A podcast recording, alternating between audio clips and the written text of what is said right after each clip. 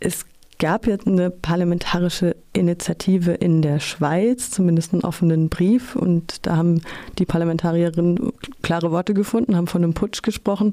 Sie haben die Pressemitteilung rausgeschickt. Aber sonst hat die EU und Deutschland sich jetzt nicht unbedingt mit Ruhm bekleckert, sondern sich direkt mit dieser Interimspräsidentin getroffen oder mit Vertreterinnen dieser de facto Regierung.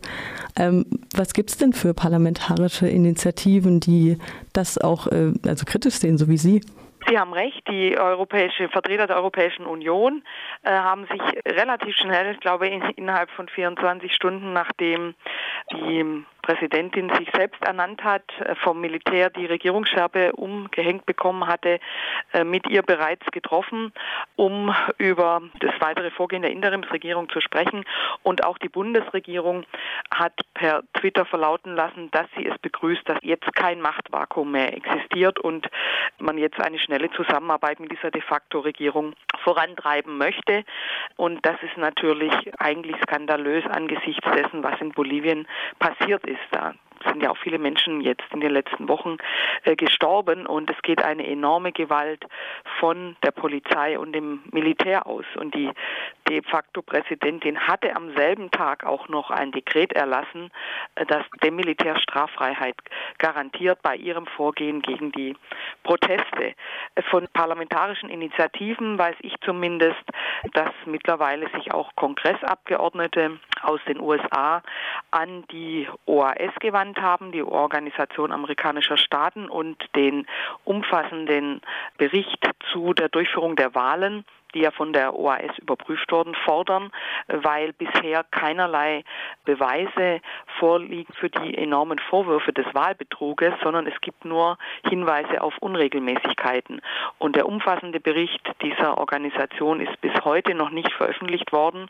Und diese US-Abgeordneten fordern jetzt die Herausgabe des Berichts, um den gesamten Umgang mit den Wahlen nochmal zu überprüfen. Es gibt auch Initiativen aus dem Europäischen Parlament, die eine Solidaritätsdelegation nach Bolivien schicken wollen, um sich auch vor Ort selbst ein Bild von der Situation zu machen. Es gab jetzt eine Delegation von argentinischen Menschenrechtsaktivisten und Abgeordneten, die vor Ort ein schockierendes Bild gezeichnet haben, wie systematisch jetzt Einschüchterung stattfindet in Bolivien gegen Anhänger von Evo Morales, gegen die seine Bewegung für den Sozialismus, die MAS. Also hier gibt es ähm, doch jetzt viele Initiativen und ich hoffe, dass wir die auch noch vom Bundestag aus verstärken können. Evo Morales ist dann auf den Druck hin am 10.11. zurückgetreten. Er hat auch selber angekündigt, eine Wahrheitskommission zu den Wahlen in Bolivien zu gründen. Es gibt natürlich zahlreiche Dokumente mittlerweile, ja auch technische auch Dokumente von der Firma zum Beispiel, die für die Durchführung der Wahlen verantwortlich ist, die auch erklärt hatte, weswegen es zu teilweise unterschiedlichen Ergebnissen auf der Webseite kam, wie, wie die Daten, die große Anzahl an Daten äh, verarbeitet werden. Es gibt von dem lateinamerikanischen Forschungsverband äh, strategisches lateinamerikanisches Zentrum für Geopolitik, CELAC, eben auch den Nachweis, dass es realistisch war, äh, dass am Ende nochmal ein, ein Zuwachs an Stimmen kam, weil da erst die Ergebnisse der ländlichen Regionen einflossen.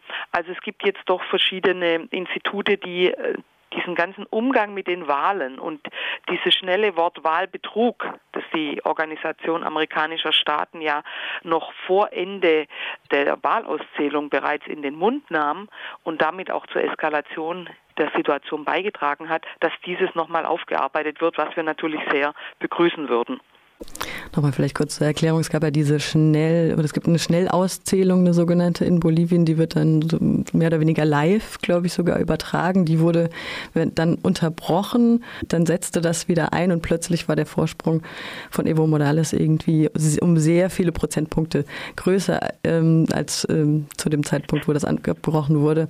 Was aber eben damit zu erklären ist, dass eben die Stimmen der ländlichen Bevölkerung eben erst später eingetrudelt sind und dass dort eben die Unterstützung für die Mass, die sozialistische Bewegung eben sehr viel größer ist, was Sie gerade angesprochen hatten. Neuwahlen in Bolivien sind für den März 2020 angesetzt. Evo Morales wurde ausgeschlossen, weil er ja bereits mehrfach kandidiert hat und mehrere Amtszeiten hinter sich hat. Ihm droht bei der Einreise die Verhaftung, auch die Repression von Abgeordneten der sozialistischen Bewegung geht weiter.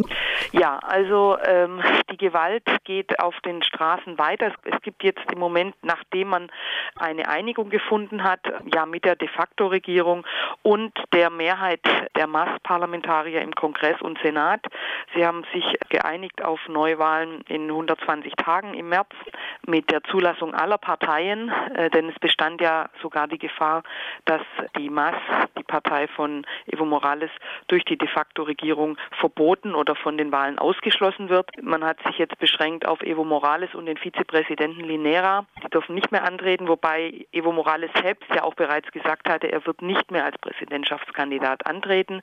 Er möchte zur Versöhnung des Landes äh, beitragen und überhaupt auch sein Rücktritt, das Ausrufen von Neuwahlen und aber mehr oder weniger auch die Flucht nach Mexiko, weil es ja auch Morddrohungen gegen ihn gab, war ja auch ein Zeichen dessen, dass er sagte, er möchte nicht weiter eskalieren in dem Land, sondern er möchte zur äh, Befriedung äh, beitragen, denn seine Anhänger zahlen im Moment den hohen Blutzoll und nach wie vor ist jetzt die Repression sehr, sehr hoch. Das heißt, Menschen, die demonstrieren weiterhin gegen die de facto Regierung, werden eben willkürlich verhaftet. In den Mass Hochburgen gibt es viel Polizei und Militär, die auch gezielt gegen Anhänger vorgehen. Alle, die sich wehren, sind da einfach jetzt auch in Gefahr und es hat sich auch sehr schnell wieder ein klassisches Vorgehen in Bolivien durchgesetzt, nämlich dass indigene Bevölkerung einem enormen Rassismus jetzt wieder institutionell ausgesetzt ist, also dass auch Polizei und Militär sehr hart gegen Indigene vorgehen und sie grundsätzlich auch dann erstmal verdächtigen, subversiv zu sein. Es wird jetzt eine Spezialeinheit bei der Polizei gegründet, die gegen Subversion vorgehen soll. Das gab es davor auch nicht. Und da da ist vor allem natürlich auch die Mass im Fokus und die Unterstützung für die linke Opposition. Die Maas hat schon angekündigt, dass sie ihre vielen Fehler debattieren will und mit Verantwortlichkeit und Selbstkritik jetzt an die Umstrukturierung gehen möchte für die kommenden Wahlen. Ähm, wie könnte das denn aussehen? Morales war jetzt lang an der Regierung und natürlich gibt es da auch Kritik an ihm war die, die Diskussion über Personenkult, dass die Masse sich zu sehr auf ihn als Person ausgerichtet hat und von daher natürlich jetzt auch Alternativen fehlen, zu wenig kann, andere Kandidaten, Kandidatinnen oder Persönlichkeiten, die äh, aufgebaut wurden, um jetzt zum Beispiel auch kandidieren zu können mit realen Chancen. Das ist natürlich ein Problem der Mass. Auf der anderen Seite war natürlich Evo Morales auch die charismatische Person, die ja über viele Jahre die Wahlen äh, haushoch gewonnen hat und nach wie vor die Menschen auch erreicht und mobilisieren kann. Das ist natürlich ein bisschen ein Dilemma, in dem sich die Masta befunden hat. Und insofern ist es natürlich wichtig, jetzt vielleicht auch einen neuen Prozess mit einer Breite anzustoßen, um wieder mehr Menschen dann auch für Führungsebenen äh, gewinnen zu können. Und es wird natürlich auch wichtig sein, inhaltliche Kritik, die es dann in den letzten Jahren gab, die es ja in vielen linken äh, Regierungen und auch Parteien in Lateinamerika gibt. Welches Entwicklungsmodell wollen wir, welches Wirtschaftsmodell wollen wir weiter vorantreiben? Das sind die äh, großen Fragen, die sicherlich bei der Mass auch anstehen. Ich sehe aber trotz allem, dass die Mass breit getragen ist und vor allem eben auch die Stimme nach wie vor erhebt für die Menschen, die Jahrzehnte, Jahrhunderte in Bolivien keine Stimme hatten. Die indigenen Gemeinden, die ausgebeuteten Menschen und da finde ich, hat die Maas sehr viel erreicht und es wird wichtig sein, dass darauf aufgebaut wird. Denn die Gefahr besteht jetzt schon, dass das, was erreicht wurde, vor allem auch für die indigene Bevölkerung, nämlich eine Beteiligung am Staatsapparat, in den Verwaltungsstrukturen, im öffentlichen Dienst, dass sie gleichberechtigt sind, dass diese Errungenschaften natürlich durch die jetzige rassistische, man muss teilweise sagen, faschistische de facto Regierung, dem wirklich ähm, rechtsradikale Gruppierungen ja angehören, dass da doch wieder vieles zurückgedreht werden soll. Und da bedarf es auch der internationalen Solidarität. Der Putsch hat ja bereits über 30 Tote gefordert. Ähm, vor allem sind unter den leidtragenden indigene Aktivistinnen, aber es gibt jetzt auch mehr und mehr Zensur gegen Medien, auch gegen indigene Medien und gegen den sogenannten Propagandaapparat, wie es die Opposition oder die putschistische Regierung nennt, von Evo Morales. Ich habe jetzt hier noch eine Information von Amerika 21, dass der neue Leiter der Wahlbehörde der Politologe und Autor aus La Paz, Salvador Domedo, ist. Und der soll auch umstritten sein. La Paz ist jetzt auch bekannt als eine sehr neoliberale und bürgerliche Hochburg. Wenn ich es richtig weiß, hat er sich auch dahingehend geäußert, dass es gar keinen Putsch gab und natürlich aus dem rechten Lager kommt, aber genauer kann ich zu der Person nicht sagen. Die Gefahr besteht natürlich jetzt, dass ja trotz der Vereinbarung, dass die Vorbereitung der Wahlen äh, unter UN-Beobachtung gestellt werden soll und auch weiterhin der Beschluss für Neuwahlen wurde ja unter Vermittlung der EU, muss man sagen, und auch der Kirchen und der Vereinten Nationen vorangetrieben oder mit unterstützt.